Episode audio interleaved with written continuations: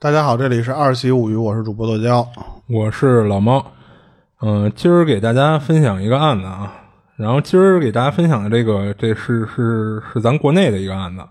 然后之前不是咱们有一期讲鬼市的时候，就讲过一个女学生上厕所凭空消失嘛，然后当时觉得她那挺诡异的，就后来不是也，嗯、不是。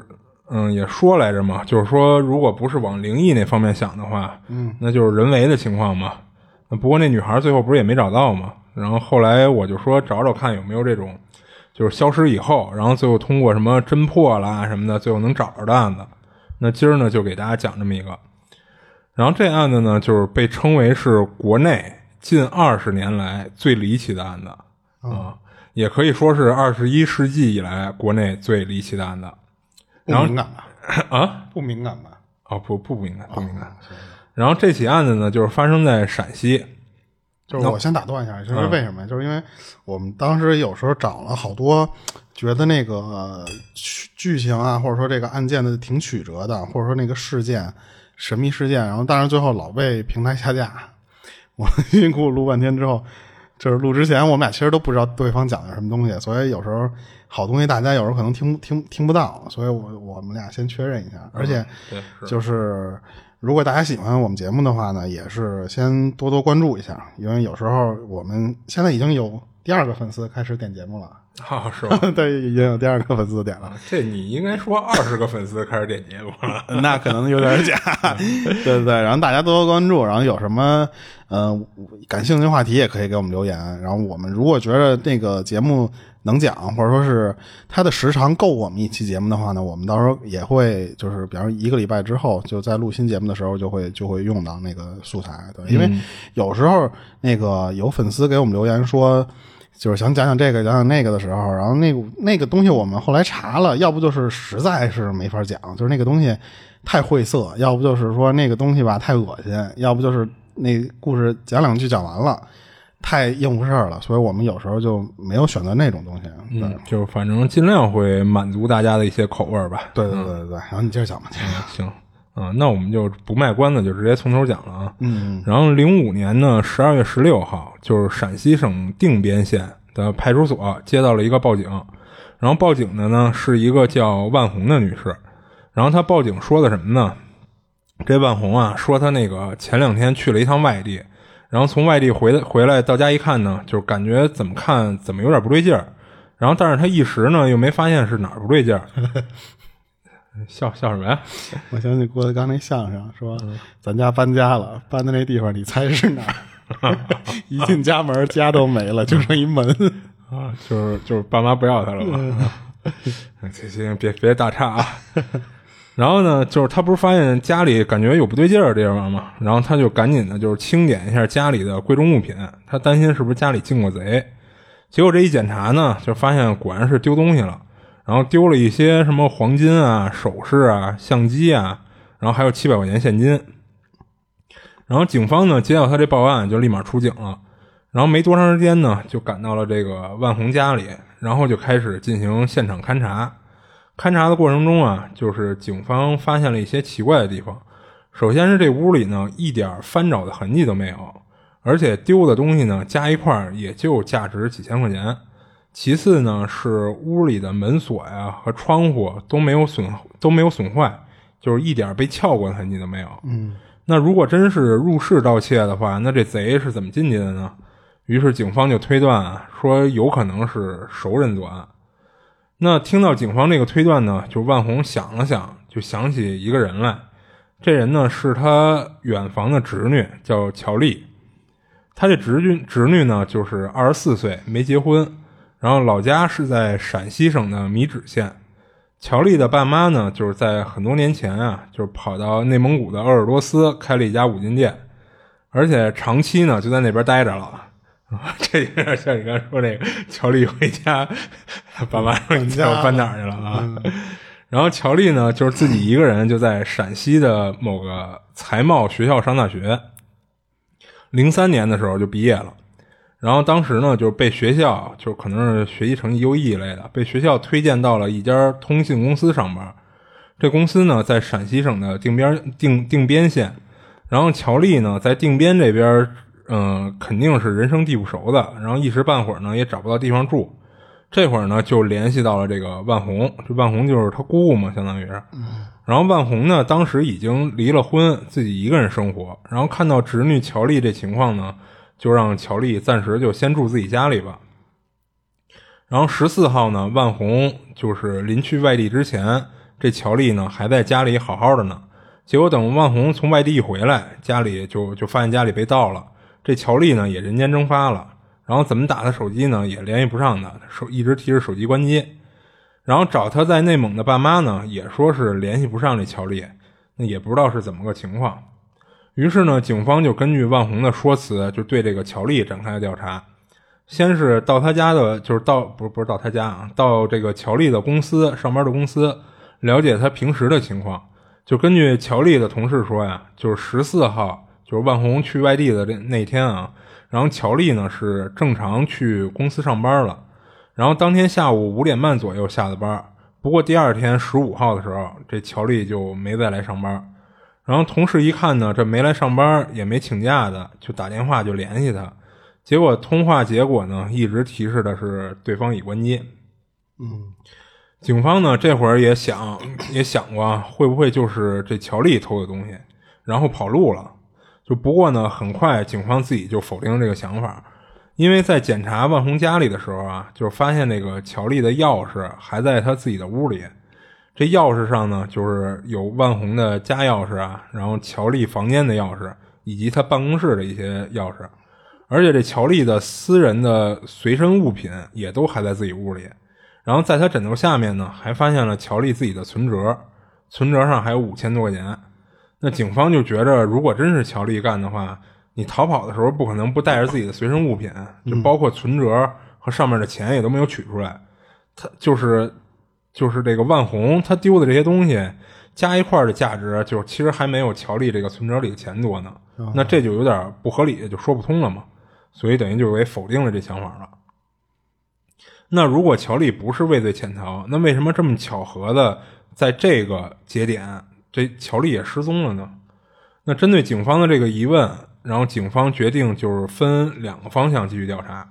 一个方向呢是派人到鄂尔多斯找到乔丽的爸妈了解情况，另一个方向就是继续在乔丽的公司就继续调查问询，然后进一步的了解乔丽的社会背景。看看会不会有新的线索。那据乔丽的家人说呀，就是乔丽从小是品学兼优，然后为人正直，所以从人品上来说，乔丽应该干不出偷东西这种事儿。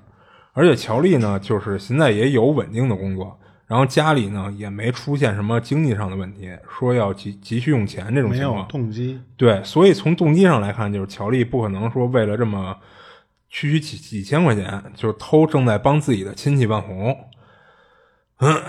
然后从乔丽的性格上来说呀，就是她比较内向，就是来公司一年多了，也没有完全和同事打成一片。然后定边这地儿呢，就是除了万红这么一个亲戚，然后也没乔丽呢也没有比其他朋友，所以去哪儿呢都是独来独往的，社会关系就非常简单。但是同事呢想起乔丽有一个习惯，就是每天下班第一件事都是先给爸妈打一电话聊两句。然后警方听到这个这个线索呢，就赶紧就联系他爸妈，然后确定了乔丽他爸最后一次接到他的电话是在十四号，也就是案发那天的下午五点四十五左右。然后电话里呢，乔丽说想和他妈聊会儿，但是那会儿他爸没在家，跟外边办事儿呢，所以就跟乔丽说：“你要有事儿啊，你找你妈，你就往家里打吧。”然后当天晚上呢，乔爸回家以后还问乔妈来着。说女儿给你打电话了吗？然后乔妈说没有啊，没往家里打电话呀。那从那之后呢，他爸妈就再也联系不到乔丽了。但是在这个最后一次通话里啊，就是乔爸也没听出来乔丽说有什么异常的情况，所以之后几天老两口呢就一直以为是乔丽最近比较忙，也就一直没在意怎么这几天都没联系他们。那警方调查了乔丽的通话记录，发现她确实是在十四号。嗯，五点多吧，就是给他爸打完电话以后，嗯，在六点五十一的时候呢，又打了一个电话，然后这个这这通电话呢，就才是他这个手机号拨出的最后一个电话，而这个号码呢，是属于万红的母亲的，那论辈分呢，其实是属于乔丽的奶奶辈儿了，啊，因为万红是他姑姑嘛。于是警方呢就又去找这个万红的母亲去了解情况。这老太太说呀，就是当时电话接起来以后，电话那头一直没人说话，听着好像是就是从电话里传出来一些环境音啊，听着好像是乔丽当时在大街上，然后能听到汽车喇叭声。当时老太太以为是乔丽那边信号不好，才听不到她说话的，就给挂了。然后过了一会儿，就又给回拨过去。然后这次回拨呢，就发现电话打不通了。之后老太太呢，就赶紧给那个万红打了电话，问问是不是有什么事儿啊。然后也不知道乔丽为什么给老太太打电话。那万红肯定也不知道啊。然后挂了挂了那个万红他妈这电话以后呢，就也给乔丽开始打电话，结果一直都打不通。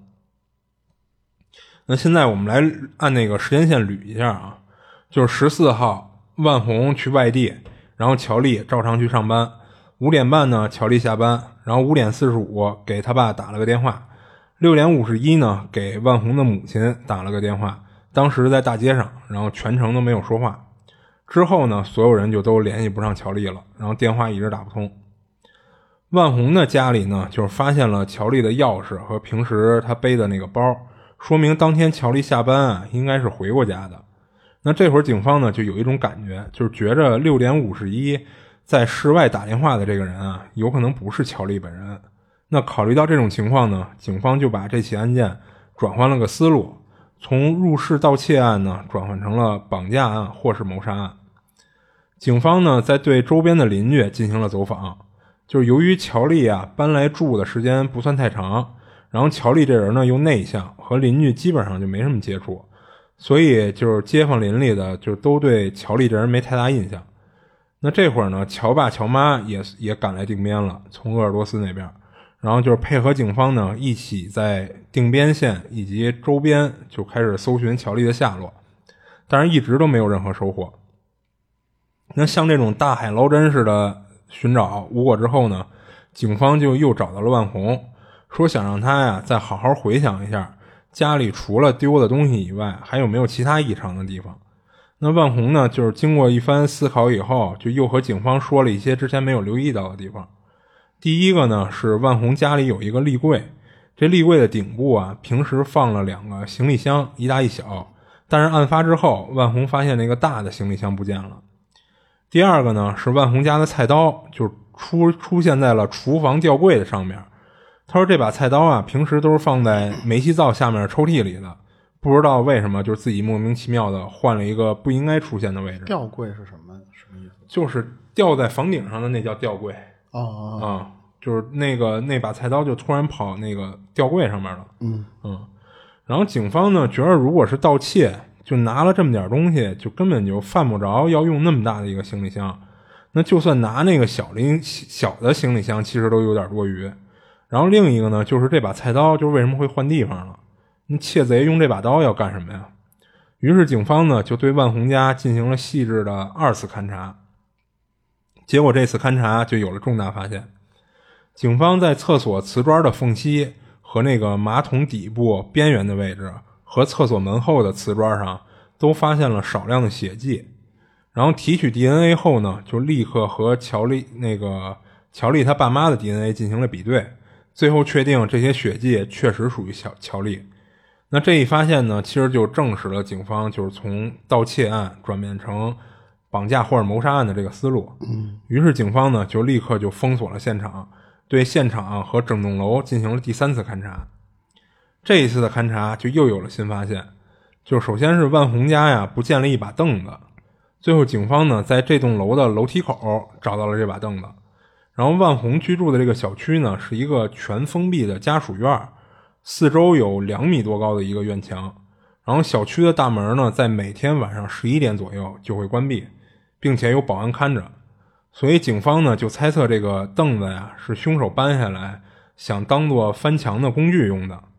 然后警方找到保安了解情况，然后据保安说呀，就是十五号凌晨两三点的时候。确实有一个二十多岁，然后身高一米七左右的一个一个男子，就是拍他的保安室，要求给开一下门。然后这个男的说的话呢，其实带着西安的口音。这男的说自己是这小区的住户，但是这保安呢，就是就是跟那个警方透露完这个信息以后，他回忆了一下，觉着以前从来没在这小区见过这男的，于是警方就认定这个男的有重大嫌疑。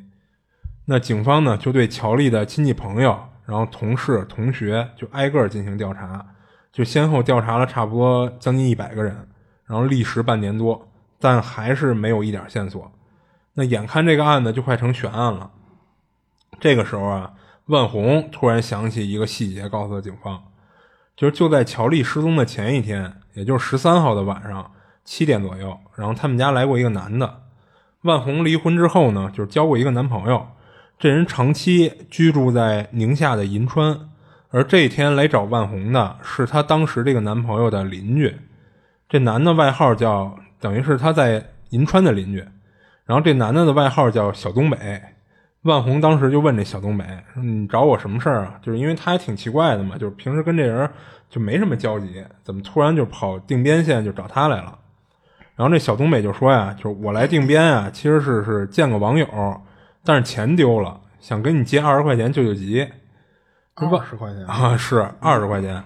然后万红呢，就虽然和这小东北不熟，但毕竟是她男朋友邻居嘛，而且人就借二十也不多。也就没惦记说再让人怎么还了什么的，就给他了。但是这小东北呢，拿了钱以后并没走，反而拉着万红就往卧室走，说有事儿跟他说 啊，估计是色心起了。然后当时这乔丽呢也在家，乔丽挺聪明的，觉得这不太合适，就找了个借口，就把他姑姑万红就从卧室里给叫出来了。嗯，这小东北一看就是也识趣，那就走了呗。然后之后呢？乔丽和万红说：“我觉得吧，你跟这男的也不熟，这直接到卧室里就不太妥。”那警方听到这个线索，觉得这个小东北在案发前一天这么巧就到了案发现场，就有点不对劲。于是呢，就到银川去去找这小东北去了。结果到了银川，发现这小东北不在。然后根据周围邻居的供述呢，说是这小东北啊没工作，连真名叫什么也没人知道。只不过因为他说话有东北口音，所以大家都习惯叫他小东北。那根据这些种种迹象呢，就是案发前到过现案发现场，没有收入来源，然后个人信息还没有向外人透露过。那现在又找不到了，警方这一下就提高了这个小东北的嫌疑程度，于是就开始全力的查找这小东北的下落。但是由于这个人呢没有任何的个人信息，所以这一找就找了三年。啊，是。这三年等于没有任何线索，也是他没有什么下手的地方啊。对，这案子等于就有点停滞了。然后零八年的时候呢，在警方的不懈努力之下呀，就终于了解到了小东北曾经交过一个女朋友，叫萍萍。这女的呢是宁夏隆德县的，跟这小东北一样，没有固定的工作和住所。所以警方呢又花了半年多的时间，总算是找到这个萍萍了。一开始这姑娘呢非常不配合，就是一问三不知，就我什么都不知道。那最后经过多次的沟通问询，就加上可能施压一类的，这萍萍终于是告诉了警方关于小东北的个人信息。这小东北的真名啊叫权威，嗯哼，嗯，这名还还挺挺逗的。然后是河南洛阳的人，然后零五年的，这不是对他，你别看他有东北口音，但他是河南洛阳的。然后零五年呢十二月十号。就是萍萍曾经在出租屋里和这个小东北大吵了一架，之后呢，俩人就分了。然后六天以后呢，也就十二月十六号，也就是乔丽失踪之后的第三天，他不是十四号案发那天吗？这小东北呢回过一次这出租屋，但是匆匆忙忙的就收拾东西，然后告诉平平说：“就是你别跟别人说我去哪儿了啊。”然后就打包了一些自己的衣服一类的就走了，之后就再没出现过。那根据这些情况呢，警方就认为这小东北很有可能就是凶手，只要抓到他，这案子估计就真相大白了。于是定边的派出所呢就联系了河南警方，就是要求协助抓捕这小东北。那很快的，河南警河南警方就有了发现，这个发现是什么呀？是一份刑事判决书。嗯，这小东北啊，因为强奸罪被河南警方抓获，并且被判了有期徒刑八年。已就是已经抓起来了是吗？啊，对你听我接着讲啊。然后按照这个判决书来看呢，就是案发当天十四号，这会儿小东北应该是在监狱里服刑呢。哦。于是警方就赶紧就到了这个河南的这个监狱，就找到了这个小东北，发现确实是在监狱服刑。而监狱的看守呢，也告诉这个定县的这个警方说，这权威啊，从服刑开始一直就在监狱里，也没有保外就医或者假释的情况。也就是说，十四号这天，权威不可能出现在监狱外面。这会儿警方就有点懵逼了，就是从萍萍供述的这个分手。到万红说的借钱这两件事来看，就零五年十二月份，权威应该没有服刑啊，因为你看他分手是在十号吧，就十二月十号，嗯，然后借钱是十三号嘛，就案发前一天嘛。那如果他这会儿在监狱服刑，那管万红借钱和平平和平平交往的那个男人又是谁？于是警方呢就给服刑的权威就拍了个照片，就是他觉得是不是？搞岔劈了，分分辨错人了。哎，对，就找平平说让他看看。结果萍萍看了这照片以后，就十分肯定的说，照片上这个人就是她之前男朋友权威。那警方呢，就又找到万红和万红的男朋友，因为那个这小东北不是万红男朋友在银川的邻居嘛，嗯啊，就找到万红和万红男朋友这俩人呢，也说照片上这人确实是他们认识的小东北。那这一下就让警方就有点丈二和尚摸不着头脑了。等于警方怀疑的最大嫌疑人，在案发时正在监狱服刑，而监狱的看守平平、万红这仨人呢，又互相之间都不认识，不可能是串谋提供假证词啊。那到这儿呢，这个案子就彻底陷入僵局了。不过警方啊，还是认为小东北这条线呢，肯定是哪儿有问题的，因为这等于有点对不上嘛。嗯，那如果各方面的证词说的都是真的话，那对不上。那要不就是说有人提供了假证词，那要不然就是哪里有问题，是不是另有其人啊？就是双胞胎兄弟，嗯，让你猜中了啊！你给我刨了一个包袱，我操！不好意思，行，那就接着讲吧。啊，那警方呢之后就去了河南权威的家里去了解情况。邻居说呢，权威的爸妈本来是黑龙江人，一直在河南生活到退休。所以你看，这个小东北，他他有东北口音啊。那这家人呢，在几年前其实就不住这个河南洛阳这地儿了，就不住这儿了。那具具体去哪儿了呢？这这帮邻居也都不知道，就是也没给他们留什么联系方式。嗯嗯。不过邻居呢，提供了一个重要的线索，就是这个权威啊，有一个双胞胎弟弟。哦，还真是啊，叫全超。啊嗯，但这事儿呢，就没那么简单啊。接着往后听就知道啊。啊，然后哥俩呢，长得特别像，就不过有一个。就是很明显能区分他们的地方，就是这个弟弟全超的左手的小拇指缺了两个指节儿啊啊！据说是因为啊，就是他这个弟弟全超道上混的，哎，不是，他有一阵儿呢沉迷网游，于是他爸呢有一次管他管的有点狠，可能就是教训他骂他什么的，结果弄得这全超一急，自己跑到厨房拿起菜刀，自己把小拇指前两节给剁下来了啊啊，还挺狠的。说是呢，要以此为戒，从此不玩游戏了。啊，那警方呢了解到这个线索，就赶紧就联系河南警方，结果发现呀，这监狱里服刑的权威其实是段指的弟弟全超，等于来了一个狸猫换太子。嗯嗯，那全超呢，之前因为就是盗窃罪被判了五年，在零二年的时候，呃，不是零二年，在两千年的时候就刑满释放，就给放出来了。而按照国家法律规定呢，就是刑满释放不到五年又再次犯案的，属于累犯，需要加重处罚。所以零五年八月，全超再次入狱的时候，就因为怕给他加重处罚，于是就用了他哥的名字顶替身份。我靠啊！那既然狱里的是全超，那权威是凶手的可能可能性就再次成立了。警方呢就在河南找了很长时间，都没有找到权威的踪迹。这时候啊，警方想到了一个可能性，就既然这家人是全家搬走了，那会不会是权威跟着他爸妈一起搬回黑龙江去了？于是呢，定县的警方呢就联系到了黑龙江的警方，让其协助找权威的下落。然后很快呢，黑龙江那边就有了重大发现。这次呢，又是一份刑事判决书。不过搞笑的是啊，这次判决书的犯人不是权威，上面写的是全超。嗯嗯嗯，有有有点晕啊！你看啊，在那个河南，嗯，判决书上那个犯人写的是权威，对吧？但实际上监狱里是全超啊。那在黑龙江呢，也有这么一份判决书啊。判决书上那黑龙江省这判决书上呢，写写的就是全超这个名字。那定县警方呢，就认为这个全超应该就是权威了。这不是这么绕啊？嗯嗯，还好，其实就是等于俩人互换了一个名字似的。互换了，对对。那他之所以用全超这个名字呢，可能是因为零五年的时候啊，权威这个名字已经在河南让他弟给用了。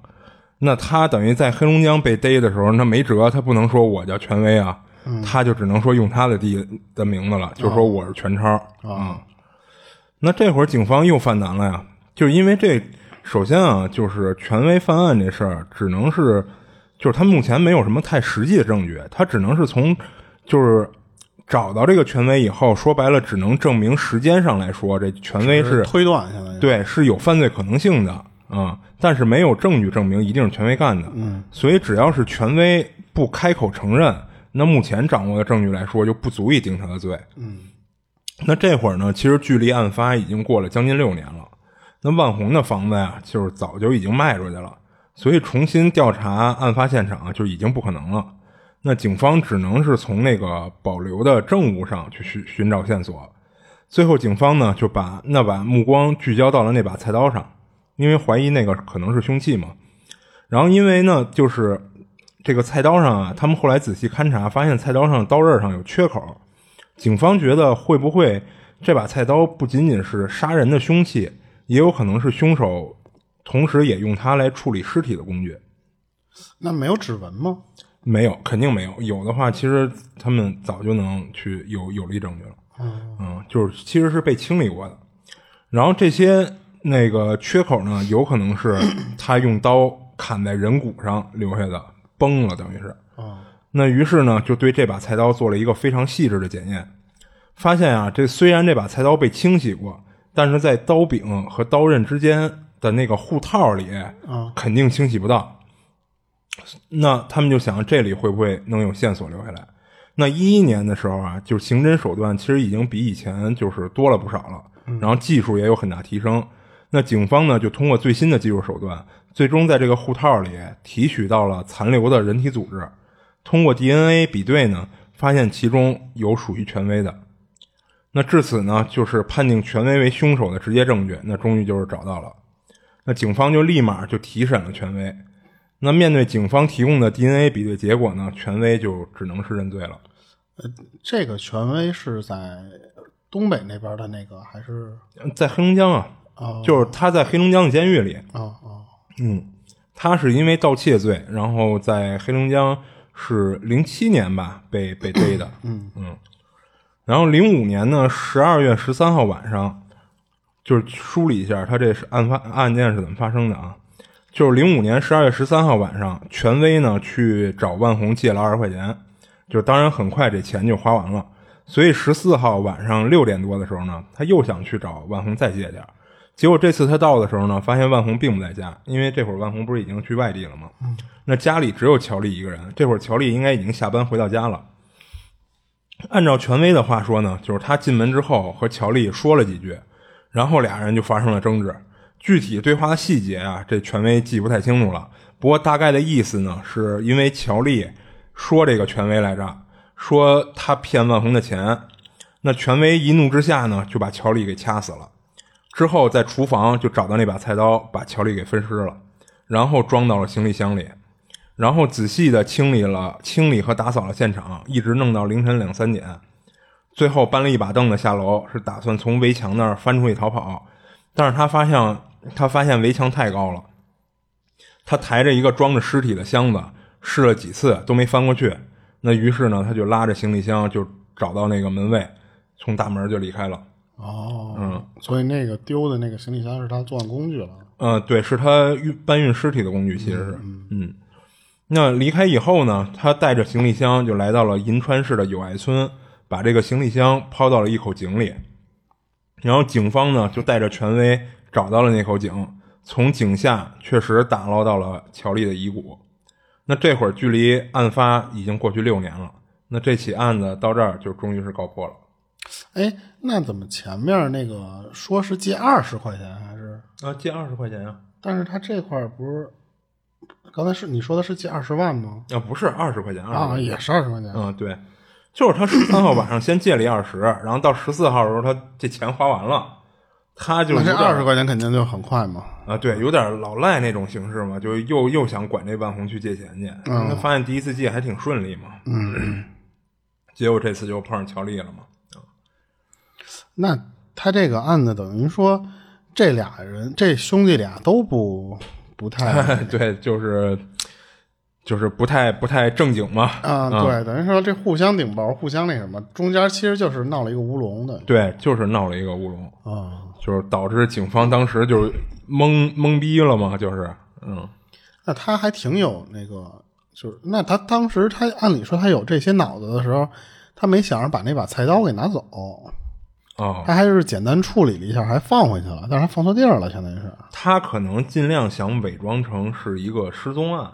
你要突然屋里丢一把菜刀，那警方肯定能知道嘛，肯定最后能发现说少了一把菜刀，嗯那觉得应该就是行凶了。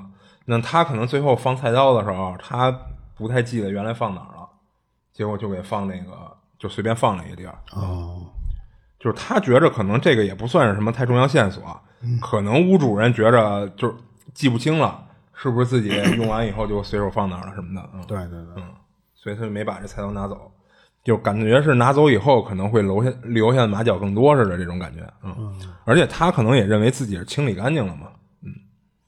行，那今儿这个，行，那就就到这儿，行行行，嗯，嗯，啊，这里是二期物语，我是主播豆椒，我是老猫，我们下期见。下期见。